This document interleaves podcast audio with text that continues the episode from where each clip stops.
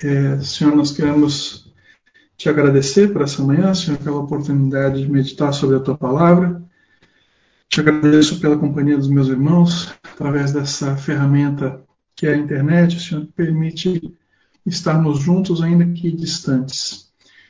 Que esse tempo seja um tempo agradável, Senhor, que todos possamos desfrutar da tua palavra e de crescimento no conhecimento do teu reino, Pai. Em nome de Jesus. Amém? É, então, começando aqui na, na semana passada, vou retomar rapidamente, colocar para vocês como foi o. fazer uma passagem rapidinha do que a gente fez na semana passada. E a gente dá início, então, a, a gente continua em diante do, do onde a gente parou. Então, o tema nosso aqui são os dos heróis conhecidos, desconhecidos da Bíblia, né? Na semana passada eu passei para vocês o que a gente ia colocar nas aulas, é, a bibliografia que a gente está usando é esse livro do Fernandes, do Jaime Fernandes Garrido, e nós vamos é, entrar pela, pelo conceito de herói. Nós falamos um pouquinho do conceito de herói, são figuras que aparecem em todas as culturas que a gente conhece. Você conhece a ideia do herói, ela aparece em todas as culturas, né? Pela definição do dicionário, a gente traz uh, alguns conceitos básicos, né? Os heróis são sempre, uh, nas histórias, são filhos de um deus com uma deusa, ou um, um semideus, né? Um indivíduo notável, capaz de suportar coisas especiais. É, os quatro conceitos mais fundamentais que a gente achou aí no, na, na definição do dinossauro, do dinossauro no dicionário, é, são as expressões herói. Um semideus, um protagonista de uma história, o realizador de grandes feitos, e uma pessoa que provoca admiração e que eventualmente acaba se tornando um ídolo. Né? Nós conversamos que nós vamos focar, na, quando a gente vai entrar aqui no texto bíblico, na ideia de do herói como um protagonista da história. Né? Obviamente, não, nós não estamos tratando aqui de semideus, nem de. É, nós não queremos é, buscar nas pessoas algum exemplo que chegue no cúmulo da idolatria. Né? Mas a gente vai olhar para o herói como sendo aquela pessoa que é o protagonista da história, que é o principal de uma determinada história, e que ele é um realizador de grandes feitos que causa essa admiração. Né? Então, a gente passou daí pelos conceitos, a gente deu uma olhada no que, que é cada um deles, a gente falou um pouco da questão da idolatria, né, de que como o excesso de zelo no, na observação do, do, exemplo do herói faz ele se tornar um ídolo, né, que a pessoa acaba perdendo a percepção do herói como um ser humano, como uma pessoa de fato com erros, defeitos e qualidades tanto boas quanto ruins, né passa por uma exaltação. A gente falou um pouquinho do Hércules como sendo a figura central do conceito central de herói, né, na, na antiga mitologia grega. E a gente vai, no nosso contexto, como eu estou falando, nós vamos focar na figura do herói como sendo o protagonista de uma história. Um protagonista, uma pessoa com grandes feitos, tendo cuidado de entender que ele não é, ele não vai além da humanidade dele, né? Não é um ser mitológico, nem a gente vai permitir essa admiração extremada para se verter em idolatria. E aí a gente falou de alguns, algumas figuras heróicas, né, como o texto de Hebreus 11 mesmo, é tratado muitas vezes, as pessoas falam da galeria de heróis da fé, como pessoas que são, na verdade, protagonistas, realizadores de grandes feitos, no, é, que nos servem de exemplo de como procedimento, como a gente vai trabalhar a nossa própria fé né? E ele faz uma lista, Hebreus 11 faz a lista aí dos heróis, pessoas conhecidas, né, relevantes no texto bíblico. E aí a gente chega no tema dos heróis desconhecidos, né? Porque se a gente está falando do herói como protagonista, né, qual o sentido da gente falar um herói que é desconhecido? Se ele não é protagonista, parece um pouco de contrassenso a gente falar num herói que não é protagonista, né? E na verdade não. Quando a gente vai na cultura popular, a gente vai ver em diversas histórias que o herói ele sempre é acompanhado por uma figura que serve de contraponto para ele. Né? Nós falamos do Rei Arthur, do Lancelot, o, Watson, o próprio Hércules, ele tinha o sobrinho dele que fazia a companhia para ele nas suas viagens e tinha um papel relevante nas lutas e nas histórias, né? E ah, nós, voltando ao texto da Escritura, nós vamos descobrir que existem figuras dentro do texto bíblico que fazem esse tipo de contraponto ao protagonista da história. Né?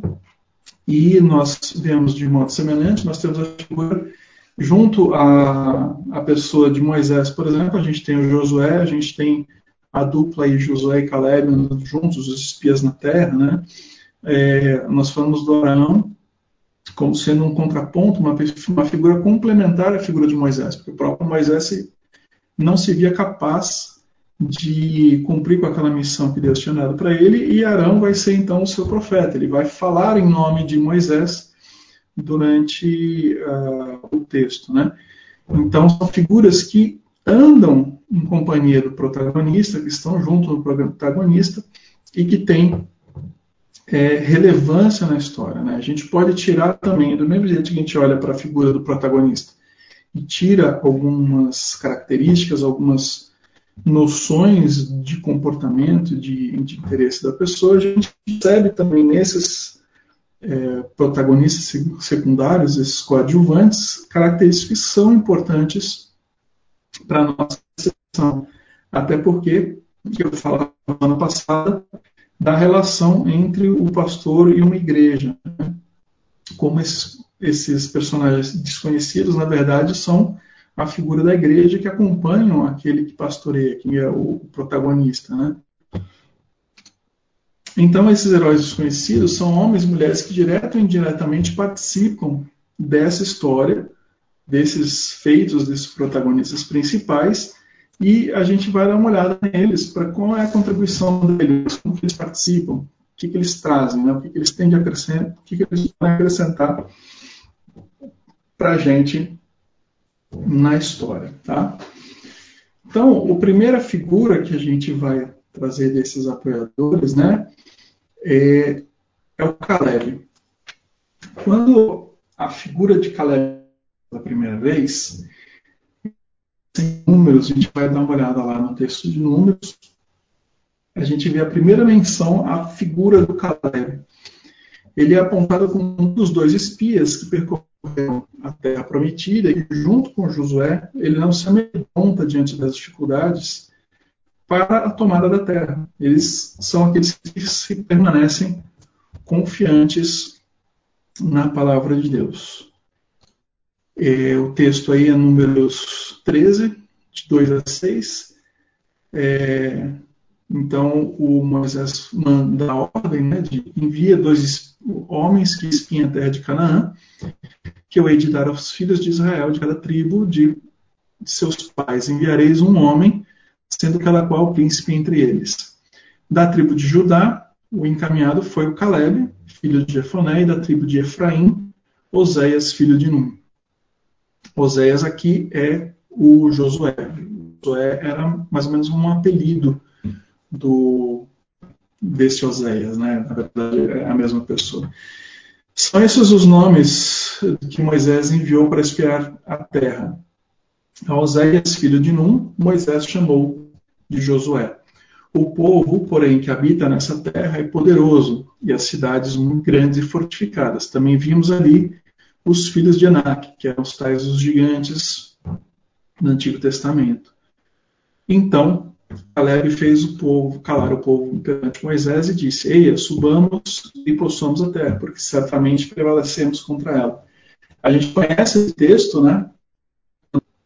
É, Moisés encaminha os doze espias. É, estes doze espias observam a terra e as grandes as, as, boas que Deus estava oferecendo para o povo, né, é, terra ia ser tomada, e o povo se amedronta diante desses gigantes, diante desse, dos moradores da terra. Eles veem que é um povo numeroso, que é uma nação poderosa, e diante disso, a maioria dos espias, eles se amedrontam. Inclusive Josué e Caleb, eles demoram a voltar em comparação com os outros espias, porque eles trazem do fruto da terra. e eles traziam um cacho de uva que era tão pesado que precisavam para carregar. Então eles são atrasados em relação aos outros dez que chegam ao campo já com a história apresentada pelos outros espias como sendo uma coisa muito difícil, muito é, impossível para eles conseguirem é, derrubar a terra. Então, uh, o Josué e Caleb se apresentam e eles não se contentam com esse posicionamento, falam contra essa, essa palavra. O interessante a gente notar que a gente vê que foi o Caleb que se posicionou aqui e colocou: Eia, subamos e possuamos a terra, porque certamente prevaleceremos contra ela. Nós vamos ver o texto em seguida, no número de 1 a 14, 14 de 1 a 10, nós vamos ver aqui, levantou-se, pois, toda a congregação e gritou em alta voz, e o povo chorou aquela noite. Todos os filhos de Israel murmuraram contra Moisés e contra Arão. E toda a congregação lhes disse: Tomara tivéssemos morrido na terra do Egito, ou mesmo nesse deserto. E por que traz essa terra para que caímos a espada, nossas mulheres nossas crianças sejam presas? Não seria melhor voltarmos ao Egito? E diziam uns aos outros: Levantemos um capitão e voltemos para o Egito. Então Moisés e Arão caíram sobre o rosto perante a congregação dos filhos de Israel.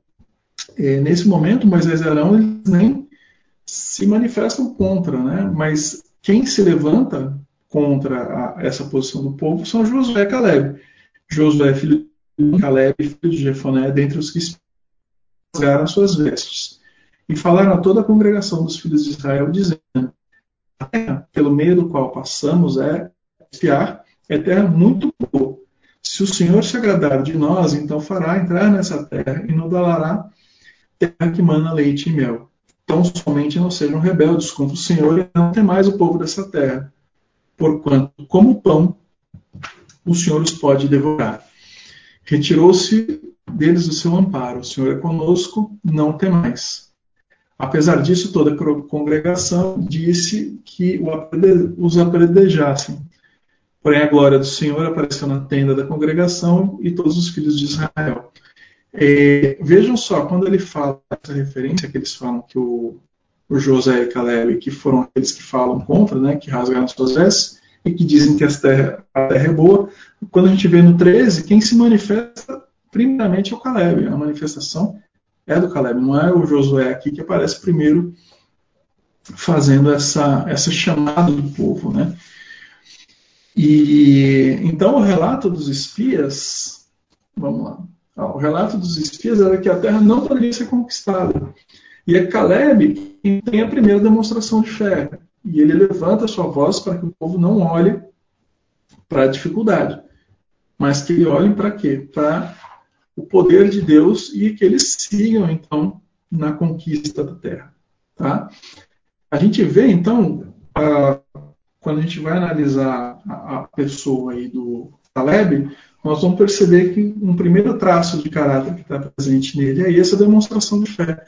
Ele que levanta a, voz né, contra, contra, o posicionamento dos outros espias e confronta o relato desses outros espias. Em seguida, ele vai diante da congregação e levanta o povo para não ter medo e seguirem adiante nessa missão de tomar a terra. Deus pretende punir o povo, mas depois ele intercede e é, permitir que os filhos, né, os filhos desses homens na terra prometida, mas não os próprios, é, o próprio povo que se apavorou, que se amedrontou diante. Né? Nós vamos ver números 14, do 22 ao 24, todos os homens que viram a minha glória e os sinais que fiz no deserto e me tentaram essas dez vezes, não obedeceram a minha voz. Eles não verão a terra que eu até nenhum daqueles que, provo que me provocaram. Aí ele faz a ressalva. Porém, o meu servo Caleb, porquanto nele houve espírito, houve outra perseverou em seguir-me, eu o levarei à, à terra em que entrou, realmente possuirá essa herança. Então, vamos ver que o próprio manifestação dele né, contra o, o, povo, ele faz uma ressalva. Um foco em cima do Caleb. Ele põe o nome do Caleb e ele traz o quê? Ele, o próprio Deus destaca no, no texto esses traços de caráter da pessoa de Caleb. Né? Ele fala, na, a, ele fala especificamente Caleb, meu servo Caleb, então ele traz aqui uma, uma questão de mordomia, né, ou de mordomado, como preferir, da questão da servidão, do, do caráter servil do Caleb na disposição em servir, né, em fazer aquilo que é o propósito daquele que foi o, o que o enviou, é o Senhor, né? Prestar esse serviço, para fazer o, aquilo que é a vontade dele. E outra coisa que ele coloca, né, o segundo item, ele fala: nele houve outro espírito. Ele destaca essa ousadia, essa coragem, que é completamente diversa da postura daqueles que estavam ali do resto do povo, né? não apenas o povo, mas os outros espias, né? na fala dele, ele demonstra essa ousadia, essa coragem, né? E ele destaca ainda a perseverança e a fé do Caleb, né? Ele fala, perseverou em seguir-me, né? Falando da perseverança, da fé do Caleb, que persistiu, né? Nessa percepção, né? E a gente ainda vai encontrar o Caleb mais duas vezes no texto. Quando o Caleb já tinha 40 anos, né, depois desse, desse episódio de Cades Barneia, nós vamos ver que ele tem 85 anos e ainda é dito ali que ele tem vigor para a batalha, né? Nós vamos abrir Josué 14, de 6 a 15, né? O, Josué, o Caleb, aos 85 anos, ainda tem vigor para a batalha e ele ainda entra na terra e ele vai tomar a terra de Hebron. Hebron antes era chamada ali Kiriat Arba. Tá? É, vamos começar dos 14, dos 6 ao 15, no número, é, Josué. Então, Josué, então os filhos de Judá, de Judá chegaram a Josué em Gilgal e Caleb, filho de Jefoné, o quenezeu, disse: Tu sabes a palavra do Senhor? Disse a Moisés, homem de Deus em Cades Barnea por causa de ti. Da idade de 40 anos eu era, quando Moisés, servo do Senhor, me enviou a Cades Barnea a espiar a terra, e eu lhe trouxe resposta como sentiu meu coração. Mas os meus irmãos que subiram comigo fizeram derreter o coração do povo. Eu, porém, perseverei em seguir o Senhor meu Deus. Então ele fala aqui né, que ele era da idade de 40 anos quando houve esse evento de, do povo se acovardar diante da entrada do, da terra prometida. Aí no 9, então Moisés, naquele dia, jurou, dizendo: Certamente a terra que pisou, teu pé será tua, teus filhos em herança, é, será tua e de teus filhos em herança perpétua, pois perseveraste em seguir o Senhor meu Deus. E agora, eis que o Senhor me conservou em vida, como disse, 45 anos há agora, desde que o Senhor falou essa palavra a Moisés, andando Israel ainda no deserto, e agora, eis que hoje sou da idade de 85 anos, e ainda hoje estou tão forte como no dia em que Moisés me enviou. Qual a minha força então era, tal é agora a minha força para a guerra e para sair e para entrar. Então ele mostra como Deus o preservou aqui em força e vigor aos 85 anos de idade, né? 45 anos depois daquele evento de Cades Barnea. E aí ele pede pelo cumprimento da, da, da promessa né, de herdar a terra que se prometia. Agora, pois, dá-me este monte, de que o Senhor falou aquele dia, pois naquele dia tu ouviste que os anaquins estão ali, grandes e fortes cidades, ali, porventura, o Senhor será comigo para nos expelir, como o Senhor disse. E Josué abençoou e deu a Caleb, filho de Jefoné, Hebron por herança. É, aqui, quando ele fala dos anaquins, ele está falando daqueles conhecidos gigantes, né? As pessoas, é, a, o, da, daqueles que quando a gente fala no texto de Davi, né, com Golias, ele fala dos, desse, o Golias como sendo um descendente desses Enaquins que já eram conhecidos como gigantes. É, e Josué abençoou e deu a Caleb, filho de Jefoné, Hebron por herança. Portanto, Hebron foi de Caleb, filho de Jefoné, o Quenezeu, e herança até o dia de hoje, quando perseverara em seguir o Senhor. Aí ele fala, né? E era dantes o nome de Hebron, Kiriat Arba, porque Arba foi um grande homem entre os anaquins, e a terra repousou da guerra. Então, o, quando a gente fala do, do texto ali de, de, Davi, né? A gente fala, nossa, que grande coisa fez Davi, né? Que derrotou o gigante. A gente olha para a figura de, de Caleb, o Caleb não, ele apenas, não apenas ele toma a, a, não derrota os gigantes, ele vai e toma uma terra de gigantes, né? Ele aqui está sendo dito que a terra era habitada por, pelos gigantes, pelos Enaquins, e o Caleb vai lá e toma essa terra dos gigantes. Né? Então, a, a gente tinha que perceber essa, essa, relevância da figura de Caleb aqui, no que, que ele está fazendo. Né? E. Caleb aqui. Aqui, Hebron, né? O Hebron, aqui no hebraico, significa um lugar de pacto, aliança. Ele foi renomeado justamente pelo cumprimento da promessa que Deus colocou para ele. Né? Em Josué 14, 9, ali Deus tinha prometido essa terra.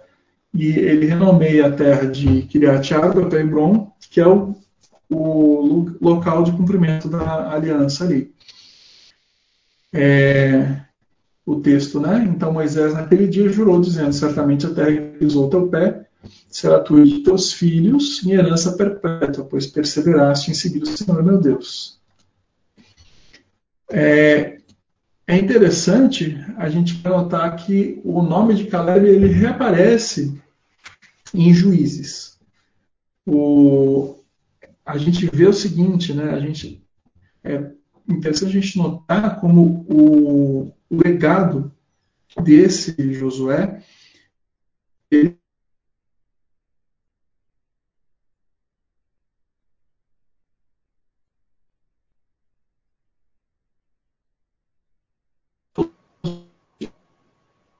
Felipe, sumiu teu som.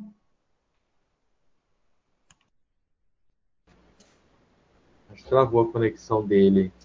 Foram é. travadinhas hoje.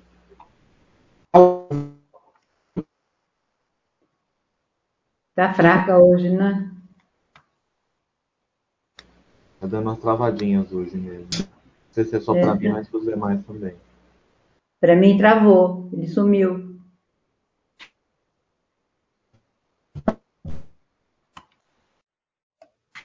Para mim também. Travou som e imagem. É, acho que ele vai ter que reconectar lá. Tem que conseguir mandar uma mensagem para ele aí, WhatsApp alguma coisa, de repente ele abre de novo a conexão, a sala, não sei.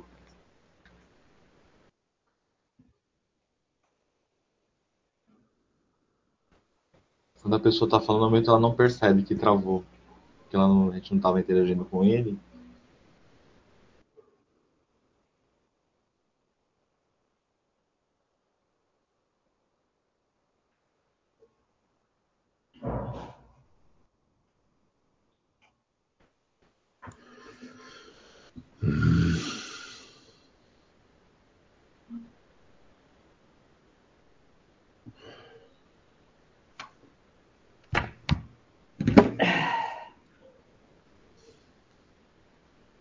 Alô, Felipe, Felipe, escuta.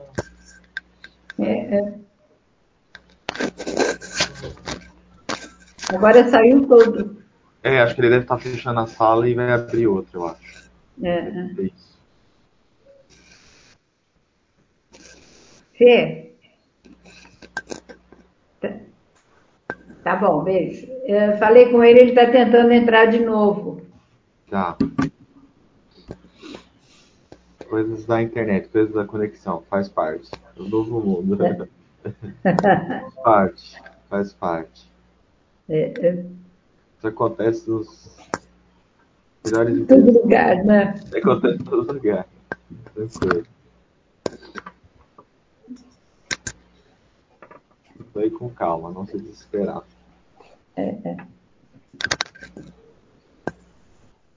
A aula passada estava tão boa a ligação, né? A, Sim, a né? estava muito boa na aula passada. Foi bem fluido. É.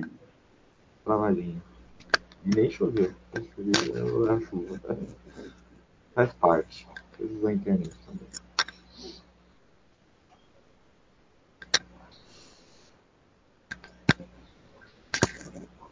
Arte.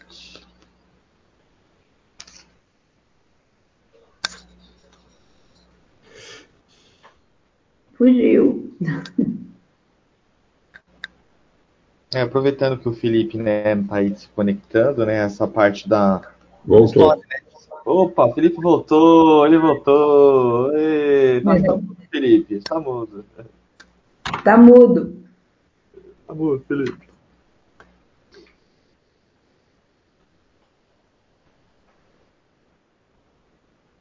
Tá mudo, Felipe. Tá mudo.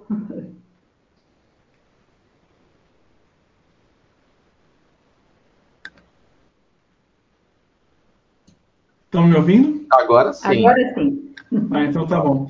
Vocês conseguem é, me posicionar onde foi que caiu?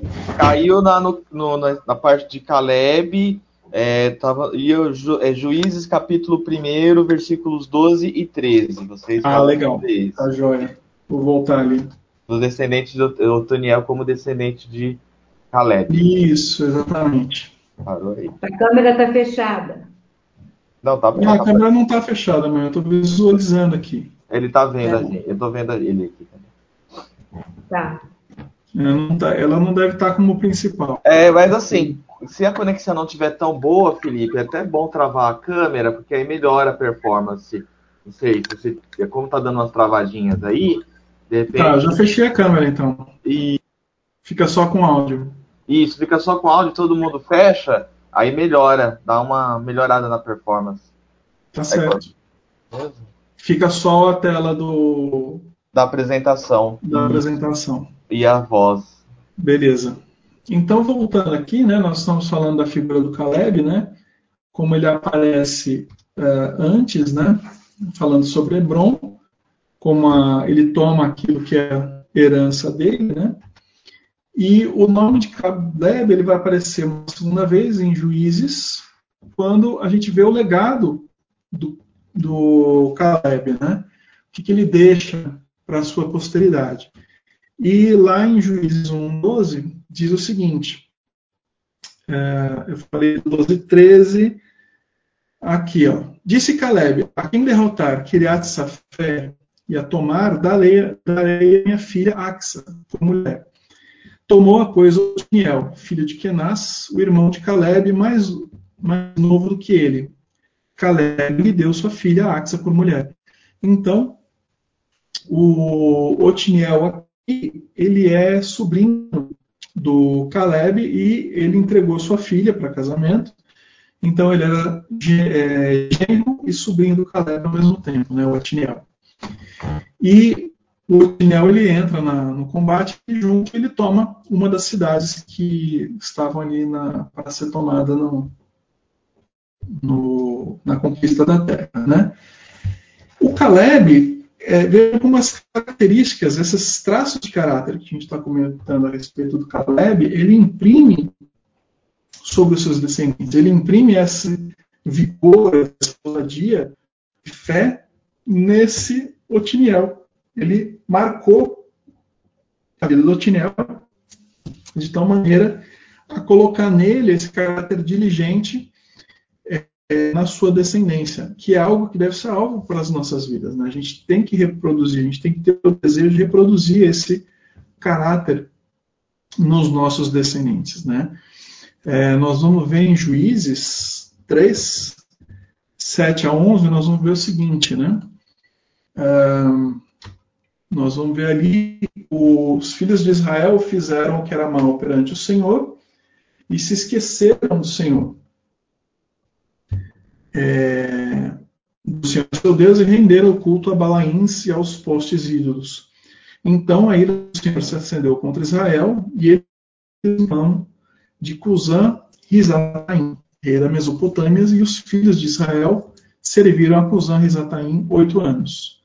Clamaram ao Senhor e os filhos de Israel, e o Senhor lhes suscitou o libertador. Quem os libertou foi Otiniel, filho de Kenaz, que era irmão de Caleb, o mais novo do, do que ele. Veio sobre ele espírito do Senhor, e ele julgou a Israel. Saiu a peleja, e o Senhor lhe entregou nas mãos Cusã Risataim, rei da Mesopotâmia, contra o qual ele prevaleceu. Então a terra ficou em paz durante 40 anos. Otiniel, filho de Kenaz, faleceu. Então, é, Caleb, a relevância dele, ele não apenas ele tem esses traços de caráter, como ele transfere esses traços de caráter para uma pessoa que era próxima dele, Otiniel aqui, e esse Otiniel passa então a ser o primeiro dos juízes que aparece no texto de Juízes, né? E ele vigora, né? É o, é o mais longevo aí dos juízes, né? Na, na presença, né? Ele por, permanece por mais tempo é, cuidando do, da terra. Então, esse é um traço de caráter. A gente tem que ter.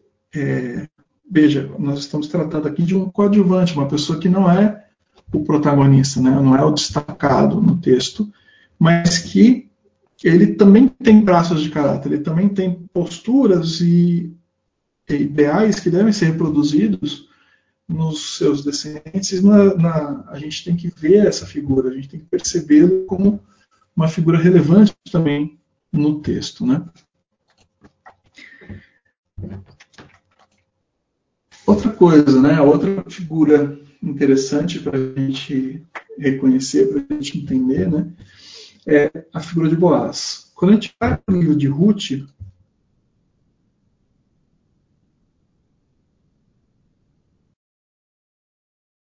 relacionamento dela com a sua sogra Noemi. Né? É, Ruth, nós vamos ter do 1 ao 1 de 4, 1, 4, 6. Deixa eu ver aqui onde está o texto. Só um segundinho.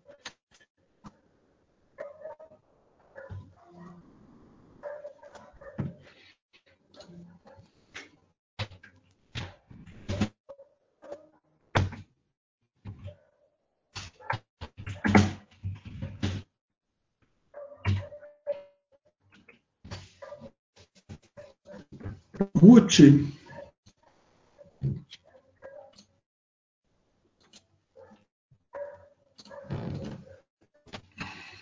aqui.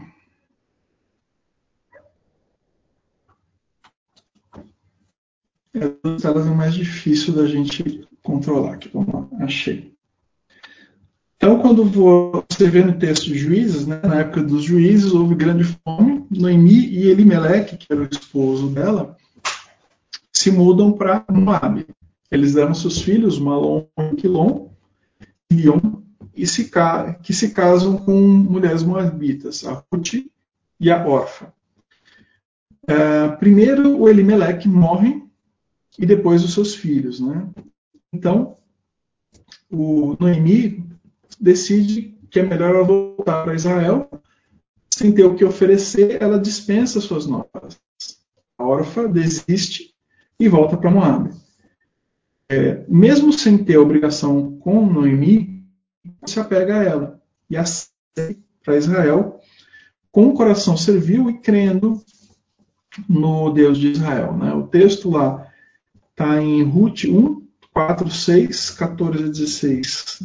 Então, os, os filhos de Elimelech casaram com mulheres moabitas, uma era para Ruth e ficaram ali 10 anos. Quando, foi, quando voltou a fome, né, então se dispôs ela com as noras e voltou da terra de Moab. Porquanto nesta ouviu o Senhor que se lembrara do seu povo dando pão. Né? Então ela decide por voltar para Israel. Quando é 14, diz o seguinte: Então de novo choraram em voz alta. Orfa, com um beijo, se despediu da sua sogra. Porém, Ruth se apegou a ela. Disse Noemi: Eis que a tua cunhada voltou ao seu povo e aos seus deuses. também tu volta para tua cunhada, com a tua cunhada. Disse, porém, Ruth: Não me instes para que eu te deixe e me obrigue a não te seguir, porque onde fores irei, e onde pousares pousarei. E o teu povo é o meu povo, o teu Deus é o meu Deus. Essa é a declaração da Ruth que faz toda a diferença na vida delas, né? Que uh, une, que liga a, a Ruth à história de Israel, porque ela opta, ela decide aqui por seguir o Deus de Israel junto uh, em companhia de Noemi, e ela retorna para a terra e ela vai eh, acompanhar a Ruth na, na história. Né? É, uma vez em Israel, a Ruth passa a servir Noemi no, no, enquanto elas estão, é, quando elas voltam para Israel, né? O, aqui, é, em Ruth 1, 22, diz assim: Assim voltou para Noemi para a terra com Ruth, sua nora Moabita, e chegaram a Belém no princípio da ceva, ah, no princípio da cega da cevada. Ruth, a Moabita, disse a Noemi: Deixe-me ir ao campo e apanharei espigas atrás daquele que me favorecer. E ela lhe disse: Vai, minha filha. Então, o que acontece aqui é que as duas voltam para a terra de Israel, Ruth e Noemi, e ah, como elas não têm aí o sustento, né, ela, e a Ruth é uma estrangeira na terra, elas vão seguir aquilo que estava previsto em Deuteronômio 24, 19, que diz o seguinte: quando no teu campo cegares e nela esqueceres no feixe de espigas, não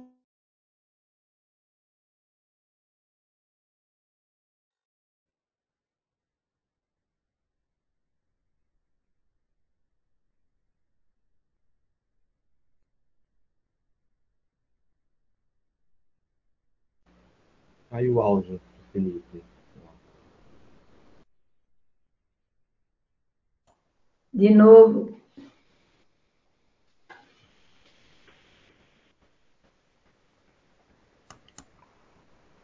Felipe me escuta. Felipe me escuta.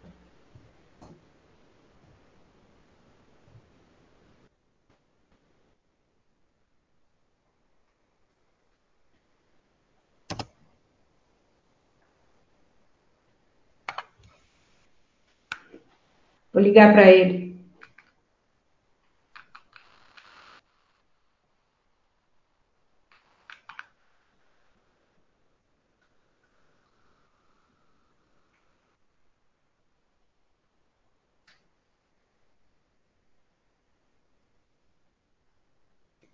Felipe, caiu o áudio. Não, ele saiu da sala. Ele até caiu, já saiu já. Acho que ele travou lá, ele deve estar voltando. Fê? Caiu o áudio.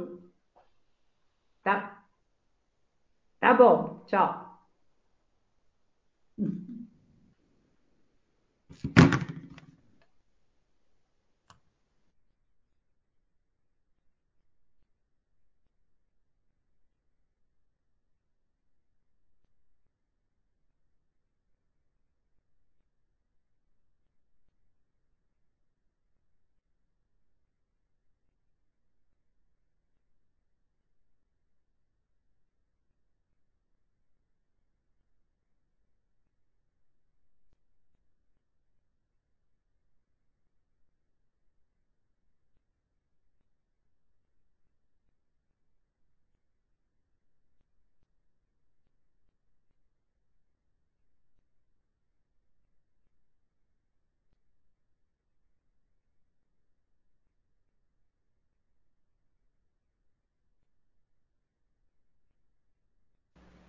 Ele tá voltando agora. Consegue me ouvir?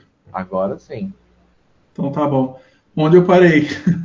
Você parou no, na lei da cega do Deuteronômio 24. Deuteronômio 24, né? Nós estamos falando da Ruth. Lei 24, 19. Isso, Ruth e Boaz. Deixa eu colocar a tela de novo. Eu agora conectei pelo telefone, vamos ver se vai ficar mais estável. Tá melhor sua voz. Tá mais clara e mais limpa a sua voz. Melhorou. Tá ótimo. Uh, conseguem ver a tela aí compartilhada? Sim. Então tá ótimo. Então vamos lá, voltando aqui, nós estamos falando do livro de Ruth, né? Ruth 1:22, quando elas se elas voltam para a terra de Israel, voltam na época da colheita da cega da cevada, e Ruth então se dispõe a ir colher a, alimento para Ruth e Noemi.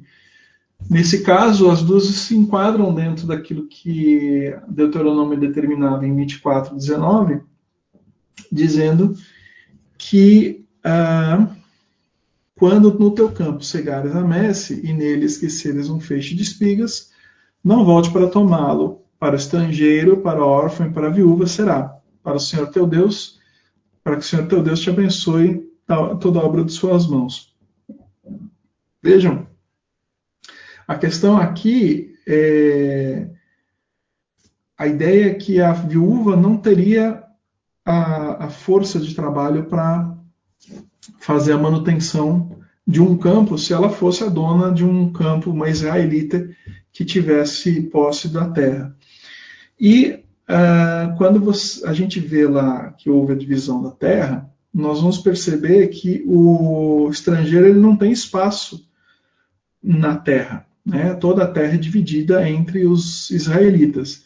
Então, é, necessariamente, o, o, o estrangeiro ele não teria um espaço, ele não teria como ele tirar sustento da terra nesse, dentro de Israel. Então, o texto fala para que ele, o resto que fosse da cega, que fosse deixado para trás, poderia ser colhido deveria ser deixado para que fosse colhido pelo estrangeiro, pelo órfão e pela viúva. Né?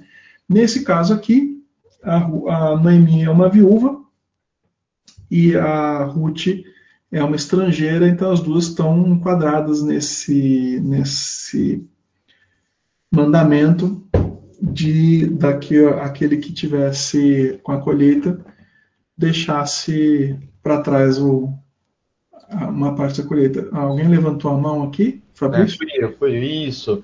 É muito interessante né, lei da cega, né, sobre a, a, preocupação de Deus, né, a justiça social, né, a proteção ao órfão, à viúva, ao estrangeiro, né, por diversas partes, né, do texto bíblico do Antigo Testamento e também se repete no Novo, né, essa preocupação, esse cuidado com aqueles mais vulneráveis, mais fragilizados, aqueles, vamos dizer, marginalizados, né, da sociedade, né, e esse cuidado, essa atenção, né, e, e atualmente, como que eles executam isso, os judeus, né? Porque hoje a colheita é mecânica, né? Com máquinas, né? Então não, não cai coisa, não fica coisa, não sobra coisa, né? Então normalmente eles deixam as laterais, então fica uma faixa lateral, às vezes, mais exposta, desse que eles não colhem, para exatamente cumprir esse princípio, né, da, da, da cega, né, da, da justiça social, né? Então é bem interessante. Campos de judeus a máquina colhe tudo e fica lá uma faixa lá de, sei lá, um metro na beira, e ali quem passar pode pegar, né? Dentro desse princípio, né? O órfão, o estrangeiro e a viúva. É um comentário. Entendi. Você disse modernamente é assim que funciona, né? Exatamente, modernamente falando. Moder a modernização dessa norma. Sim, exatamente. Exatamente. Perfeito. A atualização da norma. Exatamente. É.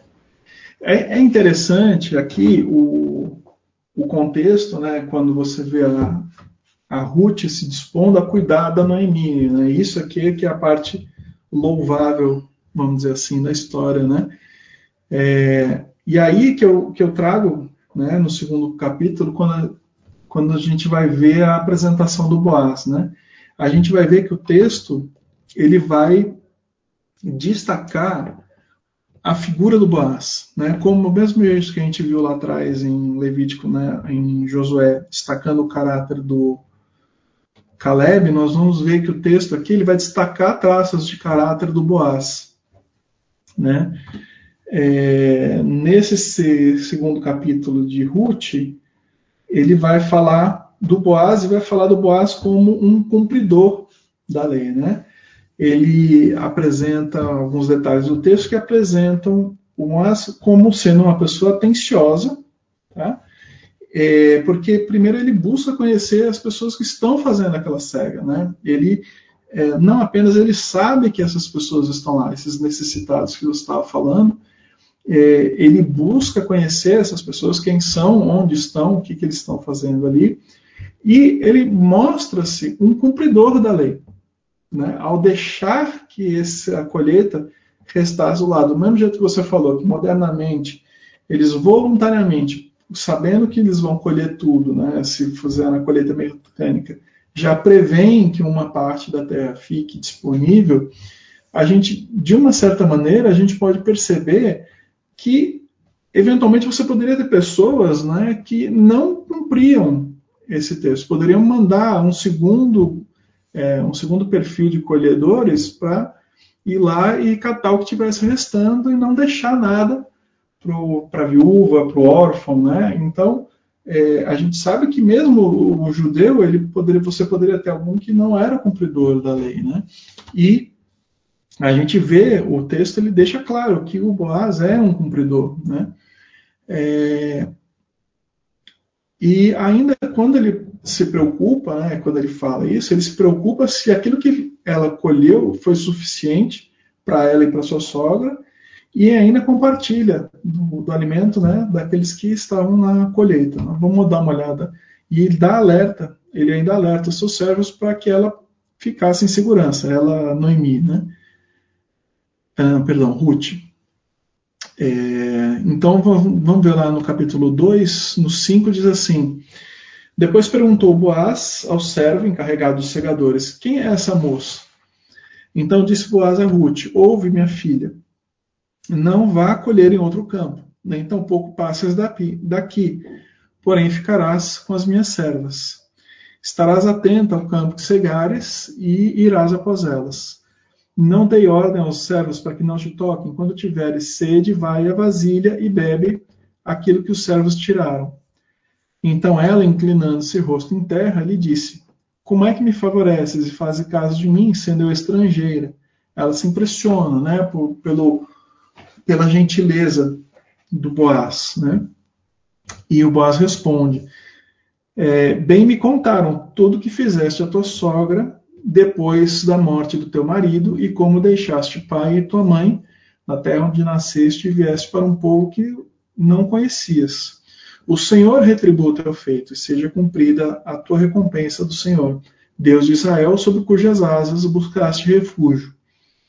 Tomou e veio à cidade e viu sua sogra, que havia apanhado bastante também. Também vi também o que lhe sobrejara depois de fartar-se, tirou e deu à sua sogra. É, então, a gente vê aqui esses traços de caráter do Boaz, né? essa gentileza, é, essa caridade, a segurança, né? o cuidado com o próximo, de falar, olha, para os servos não maltratarem a, a Ruth, né? É, como ele é cumpridor da lei, né? E como ele compartilha né, porque ele permite que ela tome um pouco mais da, desse excedente da colheita para que ela tivesse suficiente para ela e para a sogra. E é, ele mostra, né, ele se mostra conhecedor da, daquilo que foi o benefício, né? É aquela tal da prática da gentileza que gera gentileza, né? Ele fica sabendo como a Ruth se dispôs a seguir a, a Noemi, a cuidar da Noemi, a estar lá cuidando da Noemi, e ele retribui isso, né? Ele busca retribuir, busca fazer esse bem a, a Ruth, né? Notem uma coisa, o texto ele não diz que Noemi tivesse dirigido Ruth para o campo de Boaz, né? E, e ele diz o seguinte, o texto, mas que Ruth buscava uh, o campo ele diz o seguinte: eu vou apanhar o eu vou apanhar daquele que me favorecer. Né? O próprio Deus ele conduz a Ruth ao campo de Boaz, porque é, de uma certa maneira não é por acaso, né?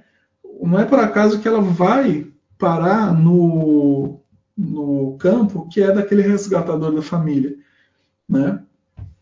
Por quê? Porque o próprio caráter do Boaz, a postura dele, atrai a ida de Ruth ao campo dele. Ela vai para que? Ah, eu vou no campo de alguém que vai me favorecer, que vai me abençoar, que vai fazer o bem para mim. E ela vai encontrar justamente o campo daquele cara que é cumpridor da lei, que é um cara caridoso, que é um cara cuidadoso, que é gentil e, e que tem toda essa essa atenção com a, a Ruth, né? É, Deus então a conduz ao campo de Boaz, mas o Boaz também, a própria postura dele, atrai Ruth ao seu campo. Não é por acaso, o Boaz é o resgatador da família, né? tanto dos bens quanto da família. Né? Nesse sentido, nós temos ali o Levítico, Levítico 25, 25, diz o seguinte: se o teu irmão empobrecer e vender parte das suas possessões, então virá o seu resgatador, seu parente, e resgatará o que o seu irmão vendeu. É, a terra, ela não, como ela foi tomada por Israel, ela não poderia ser compartilhada por aqueles que não fossem fora é, dos israelitas. Então havia uma, uma regra de tal maneira que a, a pessoa, quando ela empobrecia, quando ela criava dívida, e ela não conseguisse pagar a dívida, ela se tornava servo do outro. E isso era dentro, dentre os irmãos, dentre as famílias de Israel, de tal maneira que a terra não saísse da posse de Israel para fora de Israel. Agora, uma vez que, eles, que aquela pessoa entrava em servidão para um outro israelita, é, um dos seus parentes, um dos seus irmãos, uma, da, uma pessoa da família, poderia entrar nessa relação e resgatá-lo, pagar as dívidas e resgatar esse irmão para a terra que era anteriormente dele. Né? E essa figura é a figura do resgatador que nós estamos falando aqui. É, e tem duas figuras de resgatador aqui. Uma é essa daí com relação à dívida, que é uma, uma parte dos bens, quanto à família.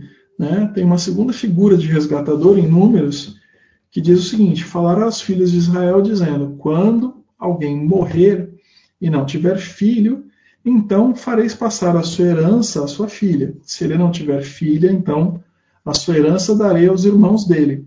Porém, se não tiver irmãos, darei a herança aos irmãos seus pais.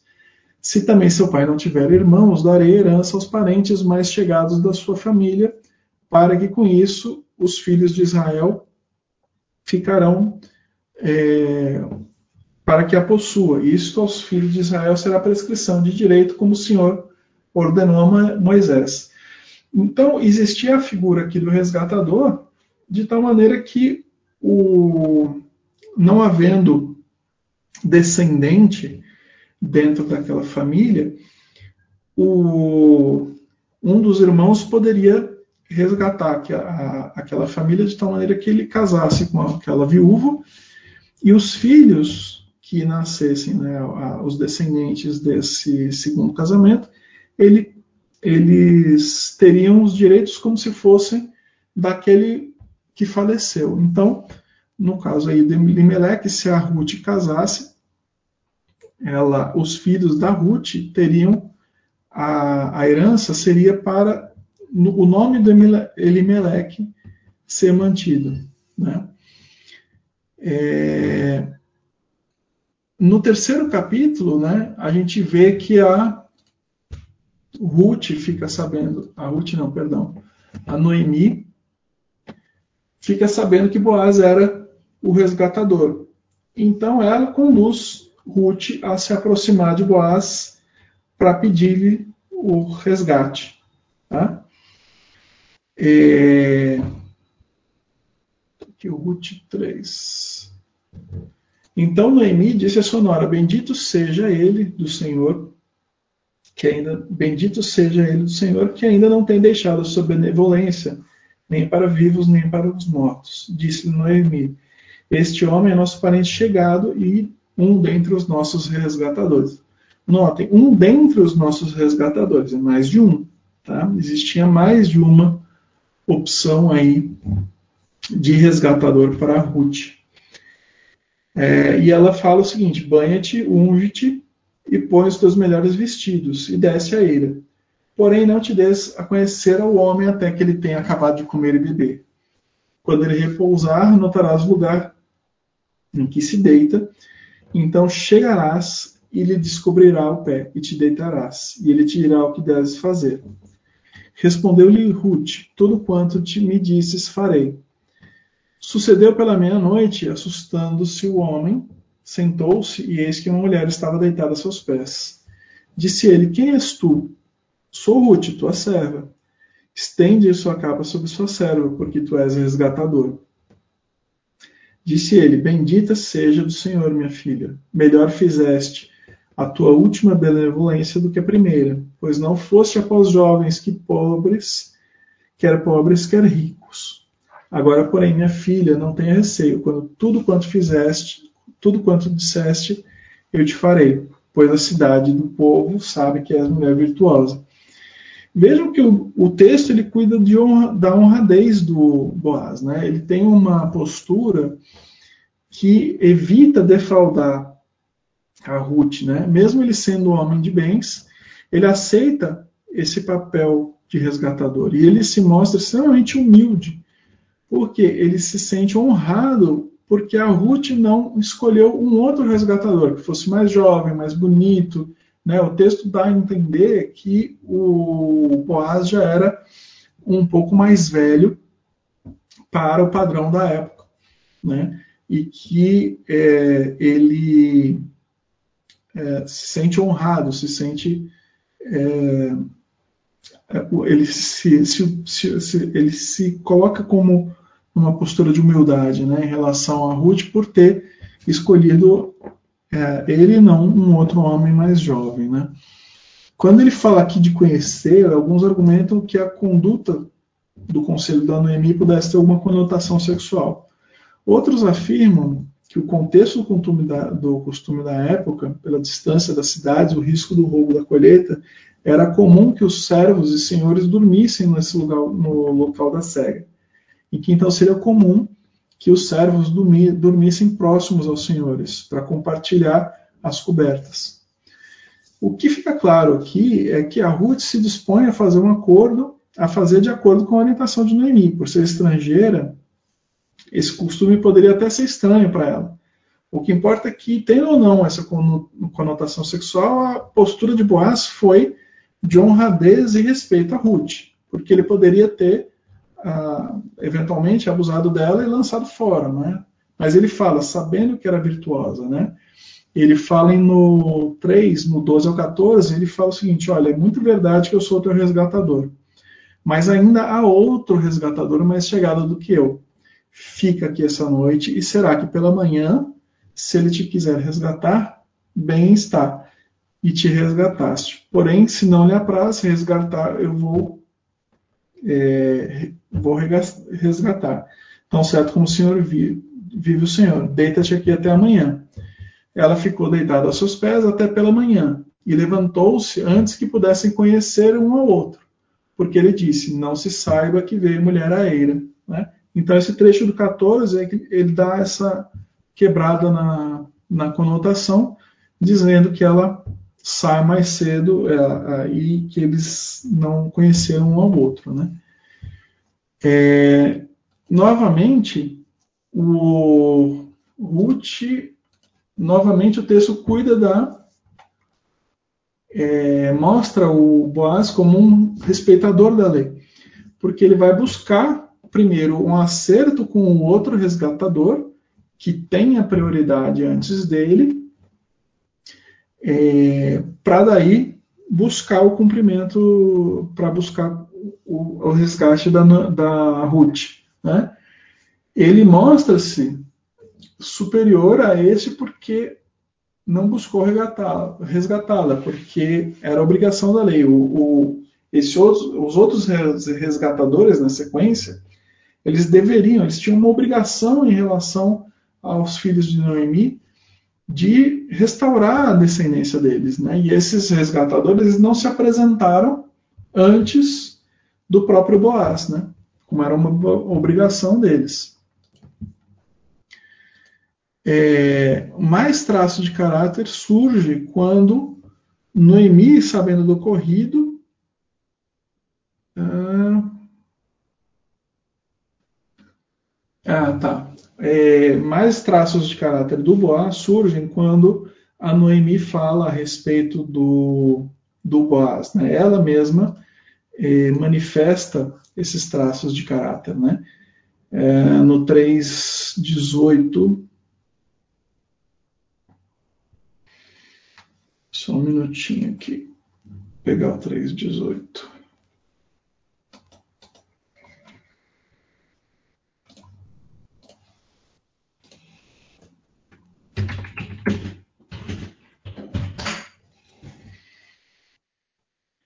Então disse: Espera, minha filha, até que saibas como irá o caso, porque aquele homem não descansará até que conclua hoje esse negócio. Né? Então, ela, a presença, né, ela traz dois traços de caráter aqui do, do Boaz. Diz: olha, a determinação né, do, do Boaz, que vai, ele não descansará até que conclua essa questão, e que ele é um homem de palavra, né? A, a confiança na palavra que o Boaz deu para Ruth, de que ele ia assumir essa posição do resgatador. Tá? Note-se, quando, quando ele se apresenta, então, né, para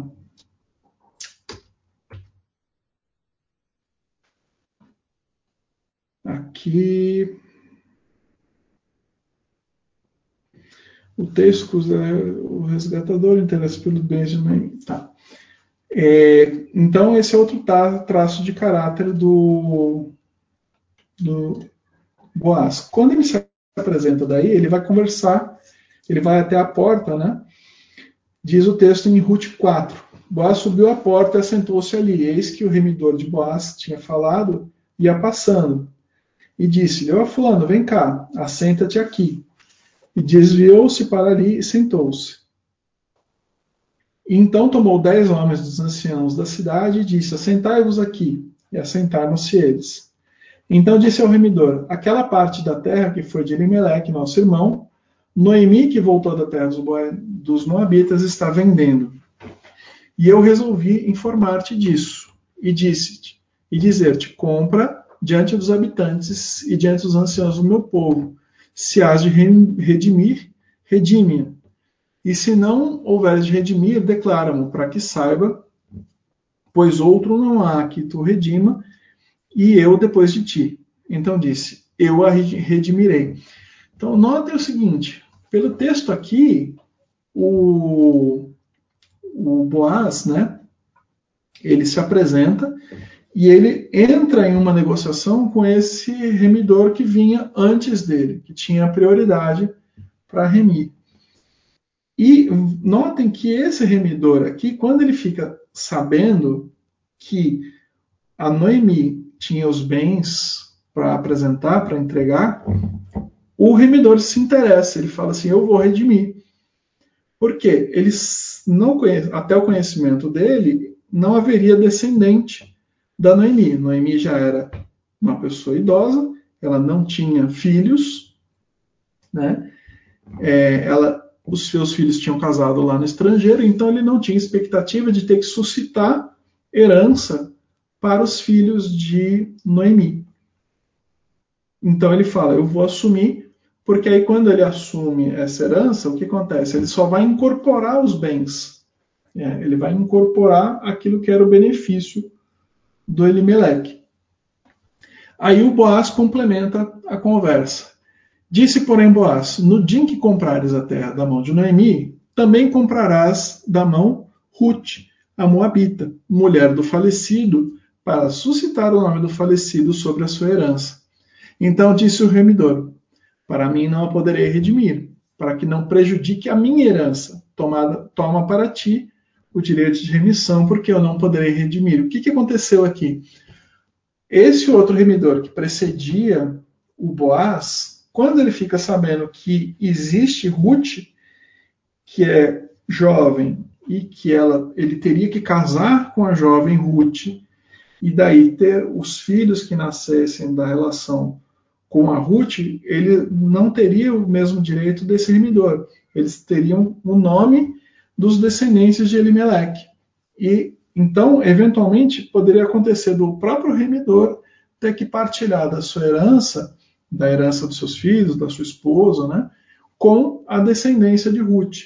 Aí o cara muda de ideia, ele fala assim: não, peraí, se eu entrar nesse negócio, eu vou ter que, eu corro o risco de, ao invés de concentrar os bens da Noemi comigo, eu vou correr o risco de ainda dividir a minha herança com outro. Então, ele fala: eu não vou mais redimir, ele muda de ideia. E aí ele continua: havia, pois, já tempo em Israel esse costume quanto à remissão da permuta, confirmar todo o negócio, um homem descalçava o sapato e dava seu próximo, e isso era por testemunho em Israel. Disse, pois, o remidor ao, a Boaz, toma para ti, e descalçou o sapato. Então Boaz disse aos anciãos e a todo o povo, sois testemunha que tomei a tudo quanto foi de Elimelech, de Quilion, de Malom e mão de, da mão de Noemi e também tomo por mulher Ruth, a Moabita, que foi mulher de Malom, para suscitar o nome do falecido sobre a sua herança, para que o nome do falecido não seja desarraigado dentre os seus irmãos e da porta do seu lugar. Disso, disto sois testemunhas. Então, o Boaz aqui, ele é, mais uma vez se mostra aí cumpridor da lei. Ele assume, então, a descendência dos filhos de Noemi para dar herança a Elimelech. E ele toma, junto com a herança da Noemi, ele toma a Ruth e uh, vai dar a herança à descendência de Elimelech. Mais uma vez ele se mostra um cara cumpridor da lei, né? Então, quando a gente vê o texto de Ruth, a gente vê, tudo bem, Ruth é a heroína, Ruth é a protagonista, a história gira em torno dela e da sua fidelidade a Deus e a Noemi. Mas a gente tem que perceber, quando a gente fala aí dos heróis desconhecidos, nós temos que perceber a relevância do Boaz, como ele é fundamental no resultado da história. Né? Ruth entra na sua vida como resultado dos seus atos de fidelidade e na atenção dele ao cumprimento da lei. Né? A figura de Boaz é extremamente importante porque ele desempenha com fidelidade esse papel de resgatador, né? à frente daquele outro resgatador que não entrou no resgate, primeiro que ele tinha a obrigação, ele deveria ter entrado antes do, mesmo da manifestação do Boaz, ele deveria ter entrado nessa sua posição de resgatador, e quando ele se interessa em praticar o resgate, ele não está focado naquilo que era o cumprimento da lei de é, suscitar a, a, descendência, de manter a descendência dos seus irmãos. Mas ele está focado nos bens de Noemi, porque quando ele é confrontado com a possibilidade de não de ter que dividir a herança, aí ele muda de ideia, não quero mais ser o resgatador. É, aqui a gente vê a postura do Boaz, né, ele toma a frente do resgatador voluntariamente. Né, e isso é que garante a sua posição numa genealogia de Cristo. Né? É, Boaz é uma figura profética de Cristo, porque a sua a morte sacrificial de, sacrificial de Cristo, ele cumpre este requisito da lei como resgatador da nossa dívida pelo pecado. Né? Então, o Boaz ele é uma figura extremamente importante na história. Ainda que ele não seja o protagonista, a gente tem que perceber a relevância dele, porque a gente entendendo a figura de resgatador que ele pratica aqui, nós vamos entender também a, a, a figura é, de resgatador que Jesus pratica na nossa vida como remidor dos nossos pecados. Né? Ele nos resgata da dívida do pecado. Isso é importante. Né? Nós vamos ver o texto ali de Isaías, essa figura do resgatador, quando ele fala: Não temos o vermezinho de Jacó, o vinho de Israel. Eu te ajudo, diz o Senhor. Eu é, e o teu redentor de Israel, o, Perdão, vou ler de novo. Não temas, ó vermezinho de Jacó, povinho de Israel. Eu te ajudo, diz o Senhor. E o teu redentor é o Santo de Israel. Ele está fazendo referência aqui, redentor, resgatador, Santo de Israel, Cristo, né? E em Efésios 1,7, no qual temos redenção pelo seu sangue e remissão dos pecados segundo a riqueza da sua graça. Né? Então, Boaz aqui, ele é uma. Ele prefigura essa função de Cristo né, no cumprimento da lei como nosso resgatador, nosso remidor de, dos nossos pecados. Né? Nós temos, por vezes, a oportunidade e a capacidade de ajudar pessoas né, ou de contribuir com a edificação do, do reino, mas nós recuamos diante da dificuldade e dos desconfortos de fazer essa nossa função de ajudar as outras pessoas. Né? Esse texto de Ruth, a relação de Ruth com Boaz aqui é uma relação de suporte, né? de pessoas que se dispõem a auxiliar a outra pessoa, a estar presente, estar disponível para outra pessoa que precisa do nosso suporte, né? da nossa ajuda. E que é algo que esse remidor, né, que vinha antes do, do Boaz, se omite. Né? Ele se afasta, ele não, não cumpre a sua função de resgatador. Né? Quem se põe a fazer isso é o Boaz. Né? Então, a gente tem que estar com essa. A, a mente do Boaz aí era de prestar, de estar presente para ajudar e para fazer benefício. Né? A atitude de Boaz deve ser uma referência para as nossas vidas. Ele não se furtou a assumir a responsabilidade que, era, que lhe cabia, mas ele não protelou, ele cumpriu de imediato os seus deveres. Né? Gente, era o que eu tinha para falar por hoje. A gente teve algumas interrupções aí por conta da internet. É, quiserem abrir áudio, quiserem perguntar, eu vou. Em seguida eu paro a gravação. Oi, Felipe, eu, eu, levantei um pouquinho antes aqui. Pode falar, pode falar. É, é, é sobre essa questão do, do, das observações, né? É, do ônus e do bônus, né? Quando dessa questão do, do resgatador do, dos bens, né? E, e, da família, lógico, no primeiro instante ali, o resgatador olhou só para os bens, né? Só para o bônus, né? Exatamente. Quando ele olhou para Noemi, ele tá, só está pensando nos bens, porque ele, a, na cabeça dele foi, olha Noemi não tem uma descendência. Quando Noemi morrer, inclusive ela já era de idade. Noemi claramente já, já, era uma pessoa idosa.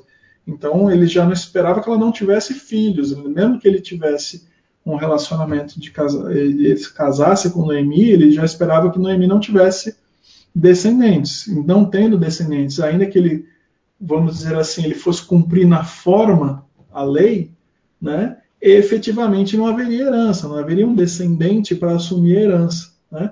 Então ele teria certeza que todos os bens ali que estaria levantando junto a Noemi, que eram os bens de Elimelech, eles permaneceriam na sua posse. Né? Mas quando ele vê que tem a Noemi, a Ruth, o que acontece? A Ruth, sendo jovem, ela certa, ele já tem uma expectativa diferente, que ela teria descendentes, ele saberia, sabia que esses descendentes não teriam o nome dele, né? Teriam o nome do Malon aí, né? Que Emelec, é Emelec, é o, é, o, é o marido da Naini, né? O Malon é o da, da Ruth. Isso. E aí, né, essa questão do ônus e do bônus, né? Então ele só pensou no ônus, no bônus, aliás, né? Seria as terras de Mimeleque, e e aí o, o, o ônus, que seria a Noemi, exatamente na tua forma do teu comentário, em relação a Noemi e também em relação a, a, a Rui. E quando chegou Ruth, que seria um ônus, né? Porque ele teria que sustentar, teria que dar descendência e, e separar aquela herança, tudo que ele trabalhasse para aquela terra, para aqueles filhos, não seria dele. Aí ele pensou, não, então eu não quero mais. Então, pelo ônus eu não quero. Então, acho que isso nos leva a refletir é, é, que toda escolha de honra, toda escolha de fidelidade em relação aos princípios de Deus inclui ônus e bônus. Muitos de nós só queremos o bônus, né? Só queremos a parte boa, só queremos a, a parte A do, do texto, né? A gente separa bem aí, parte A e parte B do texto, né? mas tem um porém, tem um entretanto, tem um todavia, tem um dever né, a ser cumprido. Então, acho que essa é interessante é essa né? colocação né? sobre dever, isso é uma coisa que eu já comentei muito com, com os meus filhos, né? É, as pessoas olham muito, principalmente hoje em dia, né? Elas falam assim, ah, eu tenho direito, né? Isso. Direito, direito, direito. Todo texto, quando ele diz que a pessoa tem um direito, ela tem aquele direito porque ela tem um dever Sim. que precede Sim. que concede aquele direito. Então eu falo para meus filhos, olha, eu tenho direito a falar não para vocês porque antes eu tenho um dever de cuidar de vocês. Sim. Então, para que eu possa exercer bem esse meu dever de cuidar de vocês, eu tenho o direito Sim. de falar não. Né? É, então, ninguém, tá, ninguém tem direitos sobre o, sobre uma coisa sobre a qual não tem responsabilidade. Né? As pessoas hoje em dia gostam muito de falar em direito, direito, direito. Eu tenho esse direito, eu tenho esse direito, esse direito, e se esquece. É, não, não apenas se esquece, ela não busca qual é a responsabilidade que está atrelada àquele direito. Né? E, é exatamente essa observação. E, e é, aquele que tem o, o direito de dizer sim ou não também tem o dever de dizer sim ou não, né? é a mesma, o mesmo peso, na mesma balança, né? Então essa é, é porque se eu tenho o dever de proteger e cuidar dos meus filhos, eu preciso do direito de falar não para eles para evitar determinados riscos, para que eu possa protegê-los, né? Exatamente. Para exercício dessa função, né? Exatamente. E é, isso leva, né, contexto para as coisas do reino, né, em relação aos princípios de Deus, em relação a palavra de Deus, os mandamentos, os princípios, etc. Então, essa Exatamente. é o primeiro comentário, a observação. E o segundo comentário, a observação, é sobre essas figuras né, no texto bíblico, que para nós né, passa desapercebido, porque nós, né, em grande parte, somos inseridos na cultura antiga, na cultura hebraica, na cultura judaica, dos povos antigos, né, a, a figura do, do resgatador, do redentor, etc. Outras figuras que existem também, como a figura do vingador, outras figuras que existem no texto, que para nós passam desapercebidos por essa questão da diferença cultural, né, e a gente não ter tanto interesse por essa cultura antiga, mas que são sim, né, e aí a observação, né, muito bem feita por ti, é que são figuras de Cristo, né, Cristo, ele é a finalidade de toda a lei, né, quando lá diz no texto de Romanos, né, que Cristo é o fim da lei, na verdade, ele é o cumprimento da lei, ele é a finalidade da lei. Toda a lei aponta para Cristo. Então, todas as figuras que nós vemos no texto do Antigo Testamento, na lei mosaica, nas leis, sejam cerimoniais, sejam civis, elas apontam, de certa forma, para Cristo, né? E muito bem colocado por ti, né? Boaz é uma prefiguração de Cristo, né? um tipo de Cristo, tipo do Redentor, aquele que exerceu o seu direito de compra né, nas nossas almas e que pagou o preço e que assumiu o ônus e o bônus, né? Acho que isso é muito forte, isso é muito impactante, isso é muito lindo, isso é muito bonito, né? A gente conseguir identificar nos textos e nos textos antigos, nessa, numa história, né, como essa, uma figura, um tipo, uma função daquele que foi fiel, aquele que cumpriu é, exatamente o que a, lei ordenava e ele foi fiel naquele cumprimento até o fim, com seus ônus e com seus bônus. Jesus nos comprou, nos, redimiu, né? A preço de sangue, a preço de sangue vertido na cruz do Calvário, né? A longo sofrimento. Então, ônus e bônus. Ele nos redimiu, ele nos resgatou. Como diz lá o texto de Isaías, capítulo 43, né? Que você acabou de mencionar.